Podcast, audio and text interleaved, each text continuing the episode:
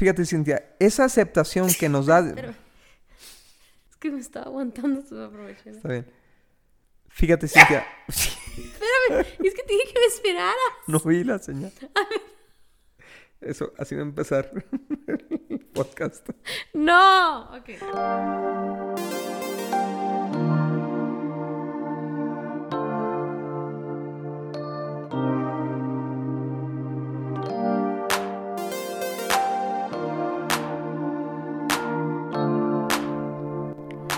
Hola, ¿cómo están amigos? Nosotros somos Daniel y Cintia y estamos felices de estar una semana más con ustedes en nuestro podcast Indivisibles. ¿Qué tal, Dani? ¿Qué tal, Cintia? ¿Cómo estás? Qué bonita te ves hoy. Medio greñuda, pero, pero bonita. No, pero porque, a ver, porque siempre que te hago un piropo tú sacas lo que está mal.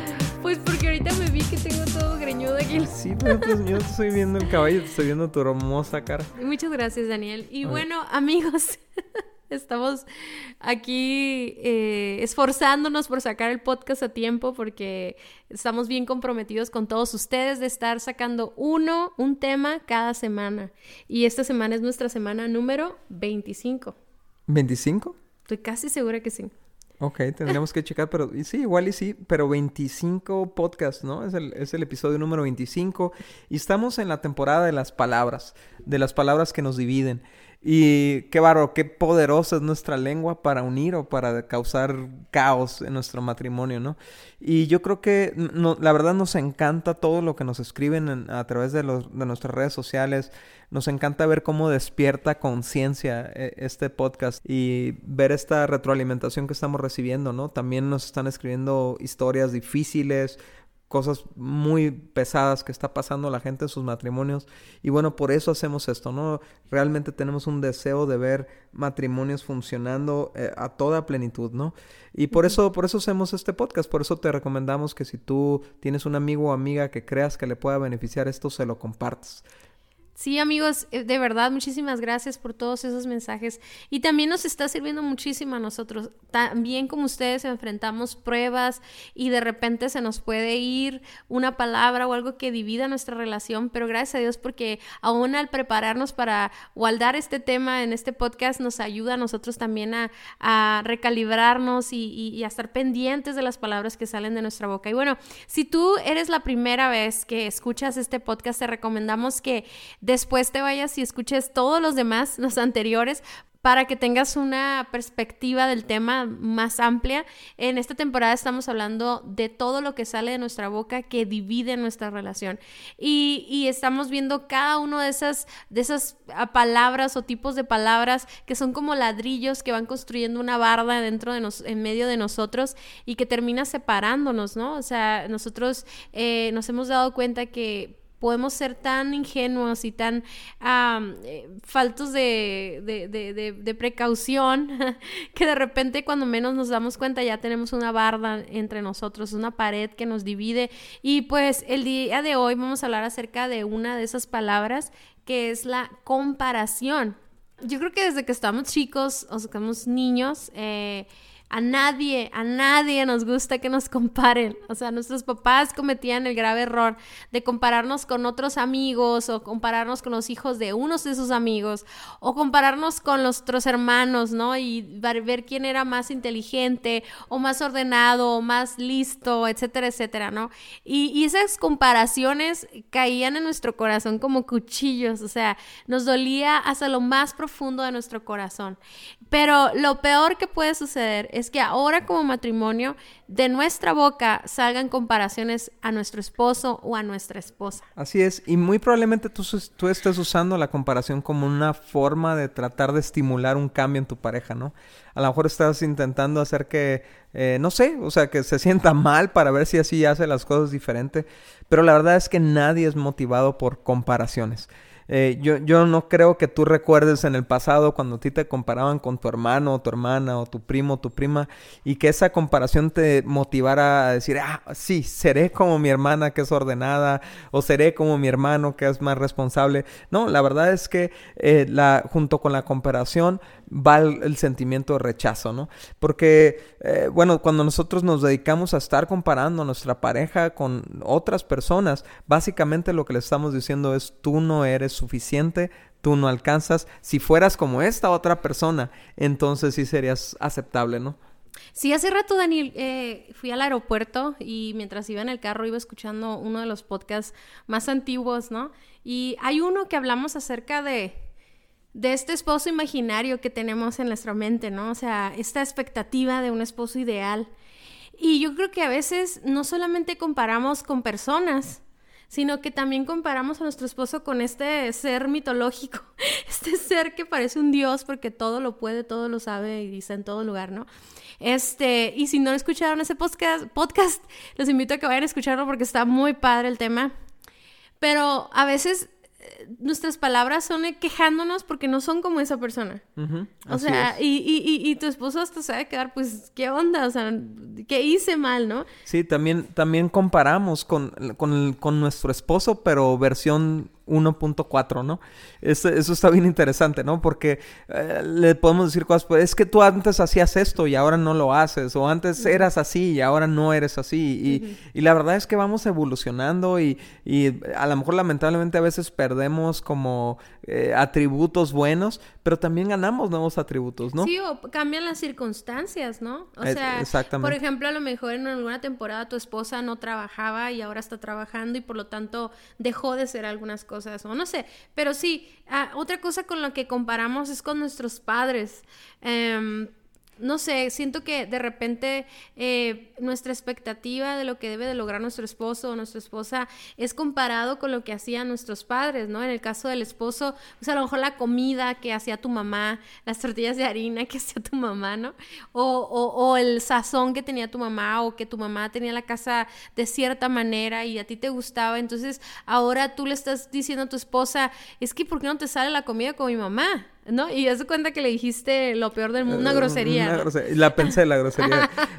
Pero luego también las esposas, queremos que nuestro esposo arregle la, la, la, cortina como lo hacía tu papá, que sacaba su cajita de herramientas. Y tu esposo ni tiene herramientas, o sea, no puede. Y le decimos esas palabras, ¿no? Otra vez, ¿por qué no eres como mi papá? Y vemos muy común, por ejemplo, este tipo de comparación también, ¿no? Con los padres. Cuando, por ejemplo, una, una joven se casa con su flamante nuevo esposo, ¿no? Y el nuevo esposo apenas va empezando en la vida, apenas va empezando en su desarrollo profesional, económico, ¿no? Entonces, lo que le puede ofrecer a, a su joven esposa es, es poco comparado con lo que el papá le podía ofrecer que ya era un adulto mayor, que ya había acumulado riquezas, experiencia, qué sé yo, ¿no? O sea, una, una, una profesión desarrollada, una empresa desarrollada. Entonces estás comparando constantemente y demandándole a tu esposo lo que te dé lo que te daba tu papá, que ya estaba en otra condición cuando te tuvo a ti, cuando ya, ya, ya tú mayor. Entonces, comparaciones con los padres. Bueno, el dicho dice comparaciones son odiosas. Y es la verdad. O sea, trae, la verdad trae una molestia, trae una, una insatisfacción, trae una un fastidio que te estén comparando con otra persona, ¿no? Sí, otra persona con la que podemos comparar a nuestra pareja es con otros hombres o con otras mujeres, ¿no?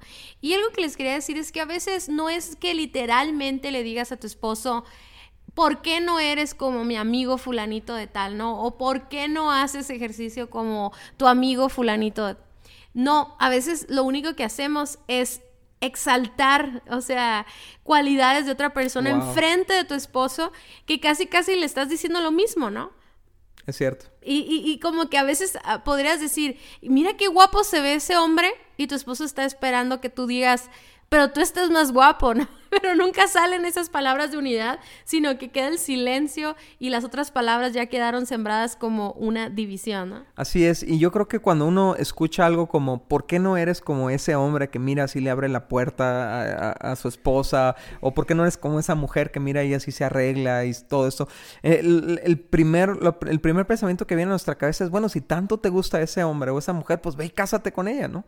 O sea, eh, en otras palabras, ese tipo de, palabras, ese tipo de frases no contribuyen en nada, no motivan en nada a nuestra pareja. Estar, estar comparando a nuestra pareja con otras personas no es nada productivo. Y, y, también otro tipo de persona con la que comparamos a nuestra pareja es con nosotros mismos en esta idea eh, este, ilusa que tenemos de que nosotros somos perfectos y a nosotros sí nos sale bien todo y, Y sabes que, o sea, a veces no lo decimos con estas palabras, pero la intención con la que decimos las cosas es esta. Si tan solo hicieras bien las cosas como yo, ¿verdad? ¿Por qué no haces las cosas tan bien como yo las hago, tan perfectas como yo las hago? Y, entonces el pensamiento que viene a nosotros, a, la persona que está escuchando esto es, pues hazlas tú, ¿no? Si también te salen, hazlas tú, ¿no? Pero fíjate lo que dice Gálatas 6 del 4 al 5. Dice así, presta mucha atención a tu propio trabajo, porque entonces obtendrás la satisfacción de haber hecho bien tu labor y no tendrás que compararte con nadie, pues cada uno es responsable de su propia conducta. Y, y, sobre todo en este punto, ¿no? En el último, que comparamos a nuestro esposo o a veces nos comparamos nosotros, con, lo hacemos al revés, ¿no? O sea, estamos como exaltando nuestras cualidades este, en frente de nuestra pareja pensando que nosotros somos perfectos. Pero lo que la Biblia nos está diciendo es que nos pongamos atención a lo que tú tienes que hacer, ¿no? Entonces, por ejemplo, si tú quieres comparar a tu esposa con la esposa de tu vecino, la pregunta sería, ¿qué está haciendo tu vecino que está provocando a esa esposa que él tiene? ¿Sí me explico? Entonces, si te enfocas en tu propio trabajo como esposo, a ver, estoy siendo el esposo que debería de ser, la estoy amando lo suficiente, le estoy, eh, le estoy dando los recursos suficientes, etcétera, y te enfocas en ser ese buen esposo, entonces no tendrías que estar comparando a tu esposa con la esposa del vecino. O sea, es el mismo eh, dicho, esa, esa frase eh, típica de por qué mi vecino tiene el césped más verde, ¿no? Pero es porque a lo mejor él lo, él lo riega, ¿no? Él le invierte tiempo y él no se tiene que estar comparando con tu césped que está todo seco, ¿no? Entonces, pero igual, de igual manera, o sea, tanto individualmente podemos tomar este pasaje, pero también lo podemos tomar como matrimonio. Así es. Estar comparando nuestro matrimonio con otros matrimonios, ¿no? Y la verdad es que cada matrimonio es distinto. Y algo que hacen las redes sociales, Cintia, es que dan estas perspectivas de matrimonios perfectos, que nunca tienen problemas, que los ves de vacaciones a cada rato y todo. Y quién sabe si están bien endeudados por culpa de las vacaciones. o sea, quién sabe si el, momento después de que se tomaron la foto perfecta de, de Instagram están teniendo una broncota, pero tú estás exigiéndole a tu matrimonio que sea como ese otro matrimonio, ¿no?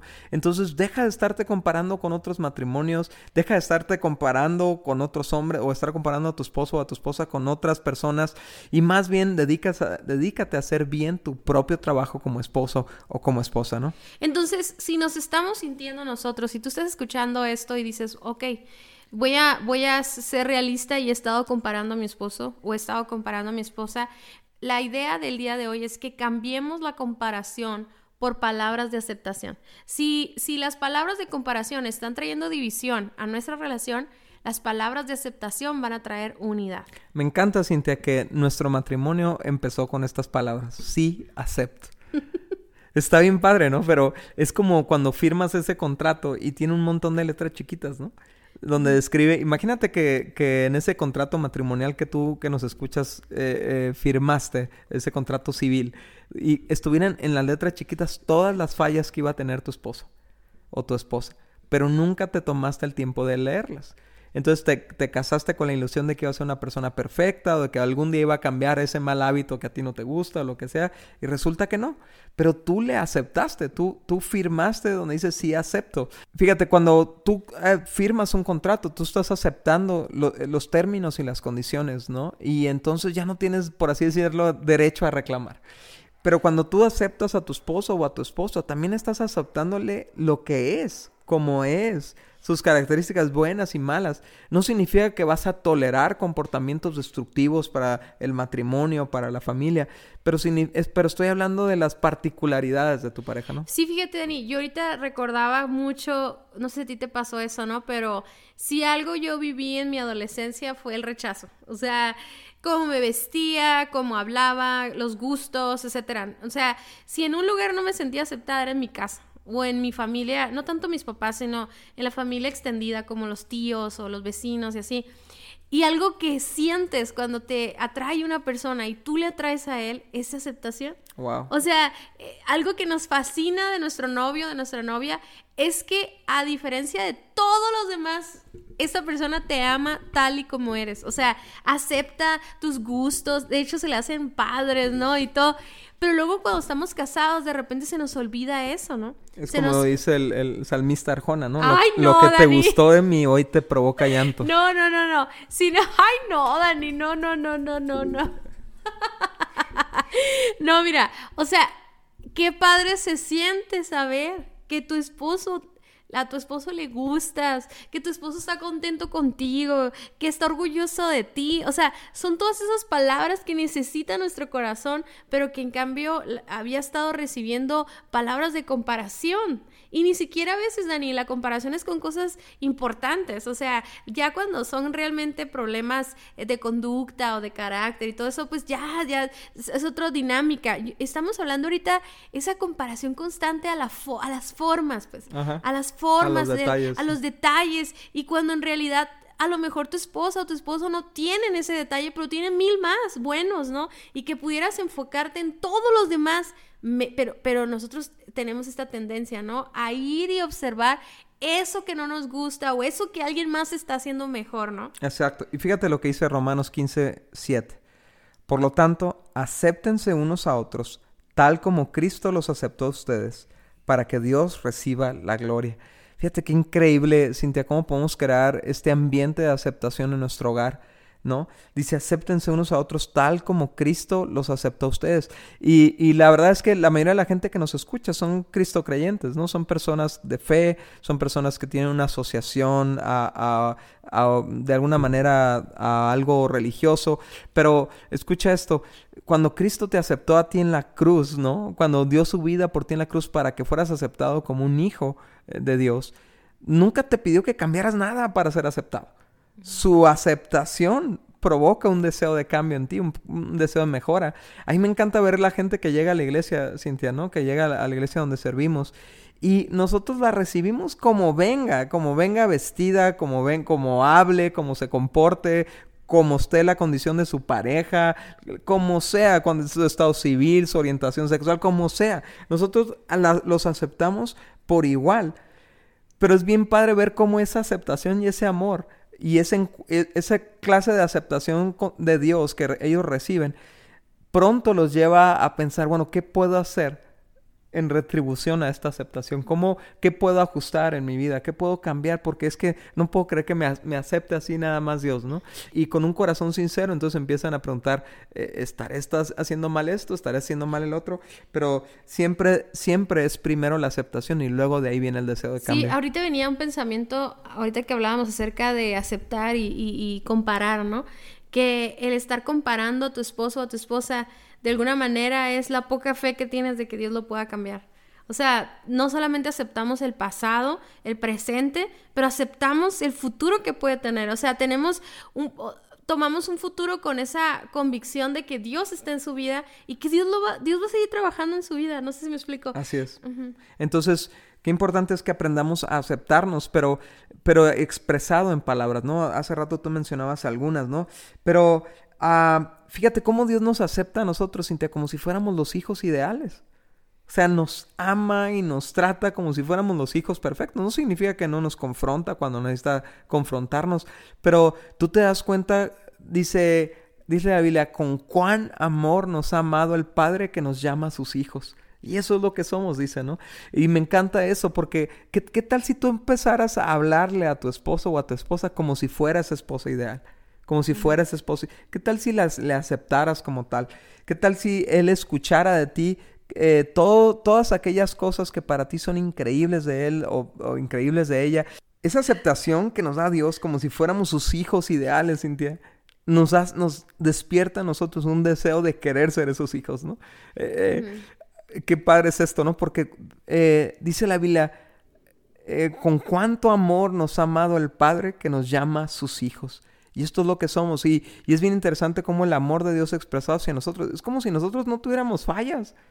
Y no es que no Dios sea ciego a nuestros defectos, es que decidió cubrir nuestros defectos con su Hijo perfecto, ¿no?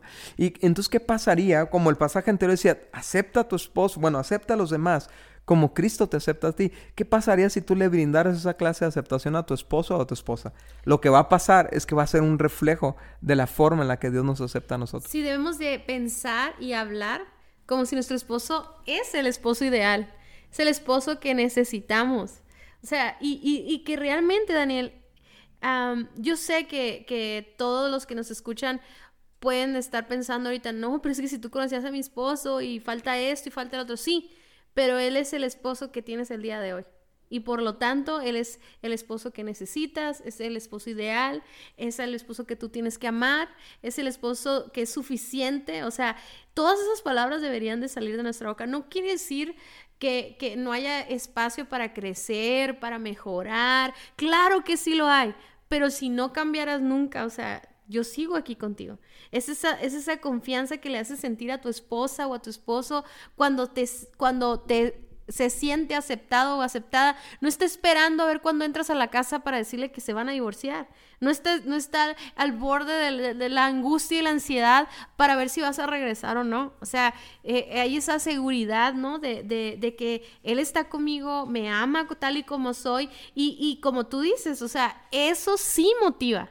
Eso sí motiva porque si mi esposo está pensando que soy la esposa ideal, pues yo quiero ser más ideal, ¿no? Quiero ser mejor esposa, quiero hacer las cosas mejor. Exacto.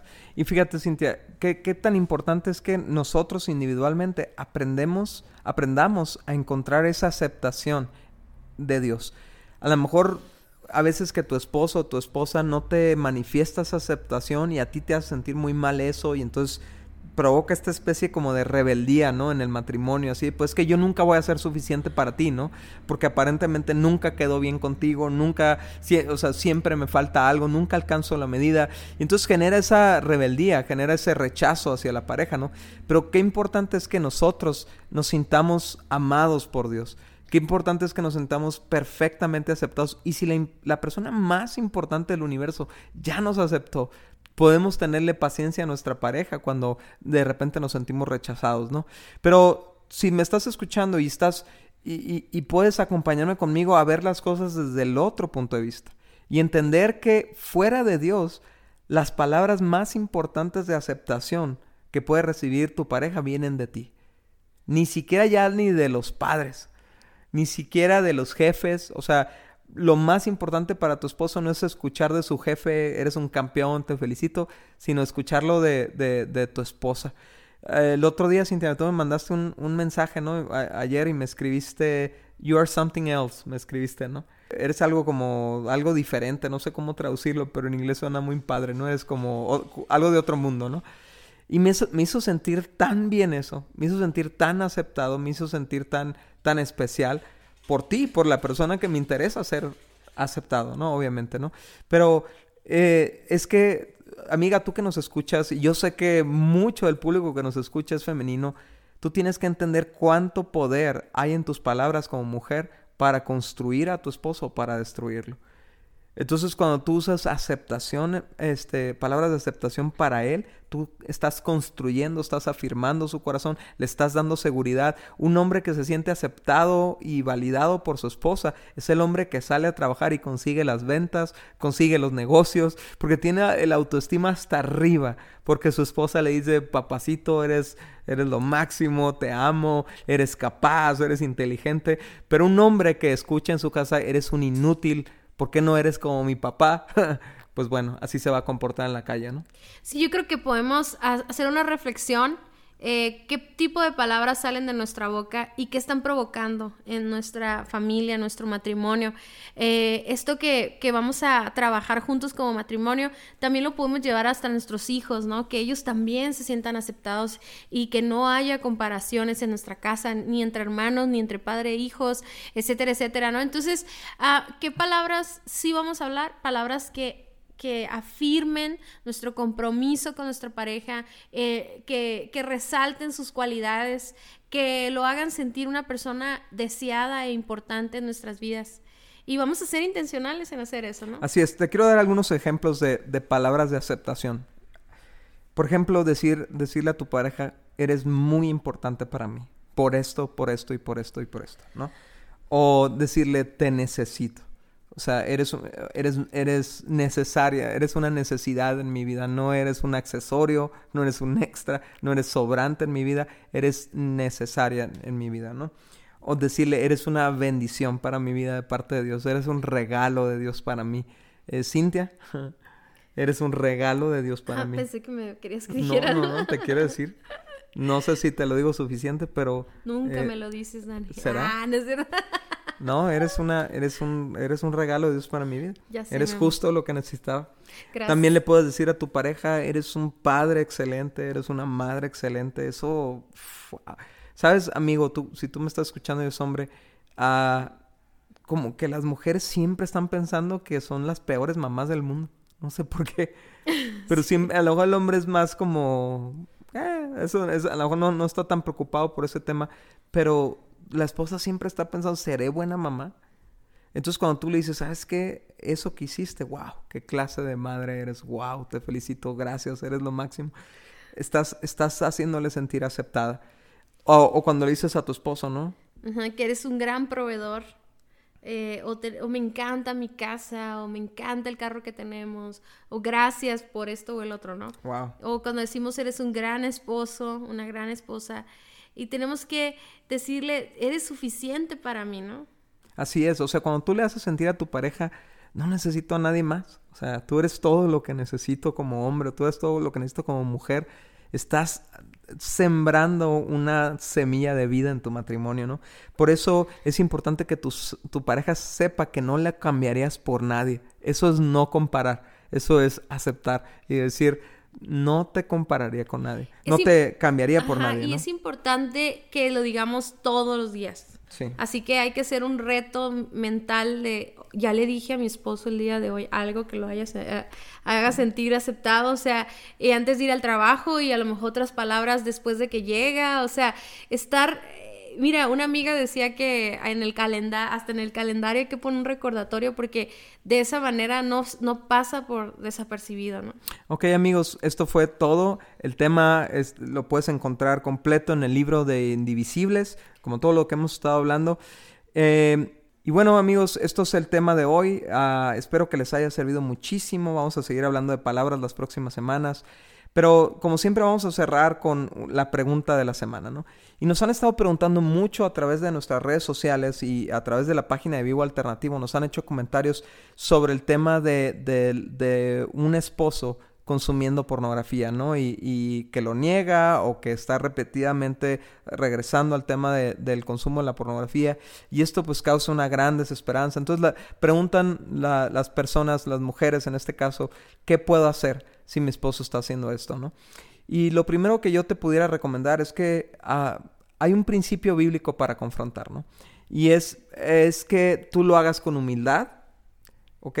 Y lo hagas con amor, Dice como si tú también pudieras fallar de lo mismo, ¿no? Y a lo mejor tú en tu mente no concibes la idea de meterte en rollos de pornografía o en rollos de infidelidad o en rollos de otras cosas, pero la verdad es que todos somos susceptibles a pecar. Entonces, nosotros no podemos tratar a nuestra pareja como si fuera una vileza él, la persona o como si fuera una basura por lo que hizo, porque nosotros todos pecamos, dice la Biblia. Entonces tenemos que restaurar, dice la Biblia, nosotros que somos espirituales, tenemos que restaurar al que está caído, pero lo tenemos que hacer con humildad. Entonces, acércate con humildad a tu pareja y dile, sé que estás pasando por esto, sé que, estás, sé que tienes una adicción, sé que tienes un problema con esto, pero quiero decirte que es un problema que necesitamos resolver porque no se puede quedar así. Estás exponiendo a nuestra familia a corrupción, estás poniendo a nuestros hijos a que queden adictos a la misma cosa. Entonces, yo te quiero ayudar a salir de esto y podemos salir de esto juntos. No solamente orando por ti y orando junto contigo por esto, sino también siendo intencionales en buscar un apoyo eh, en consejería sobre este tema. Entonces, de esta manera, amiga, tú estás siendo no solamente quien está detectando el problema, sino estás siendo la ayuda idónea de tu pareja para salir de esto, ¿no, Cintia? Sí, obviamente, eh, aparte de vivir un proceso de restauración, pues hay que, hay que restaurar tu corazón también a la persona que descubrió el, el, acto, ¿no? Porque, pues, de alguna manera es una infidelidad y es algo que traspasa tu corazón y que a lo mejor en el momento de la crisis te enfocas en el que tiene el problema, pero tú también tienes que sanar porque porque si no lo haces, pues después vas a vivir las consecuencias, ¿no? Entonces es muy importante perdonar, es muy importante hablarlo y llevar un proceso juntos, tanto individual como juntos como pareja, como matrimonio. Así es, amiga, tienes que recordar que muchas de estas adicciones como la, como la pornografía ya venían desde antes. La mayoría no se generaron cuando ya estaban casados y de repente surgió este problema, porque muchas mujeres toman esa actitud, ¿no? Cintia, como, ¿qué hice yo para que mi esposo terminara en esto, ¿no? Pero la verdad es que muy probablemente ya lo traía, ya tú, eh, el, en promedio el primer consumo de pornografía es a los 8 años de edad. Y bueno, es tan adictivo como la cocaína. Entonces, tenemos que entender que este problema se tiene que tratar intencionalmente a nivel espiritual, a nivel emocional, a nivel físico y a nivel eh, de pensamientos. Entonces, ah, por favor, busquen ayuda juntos, y, pero ponle un límite a esta situación, ¿no? Muchísimas gracias por su confianza. Síganos escribiendo tanto por correo electrónico como en nuestras redes sociales. Y les recordamos que nuestra página es vivoalternativo.com y pues nos escuchamos la próxima semana. Hasta luego.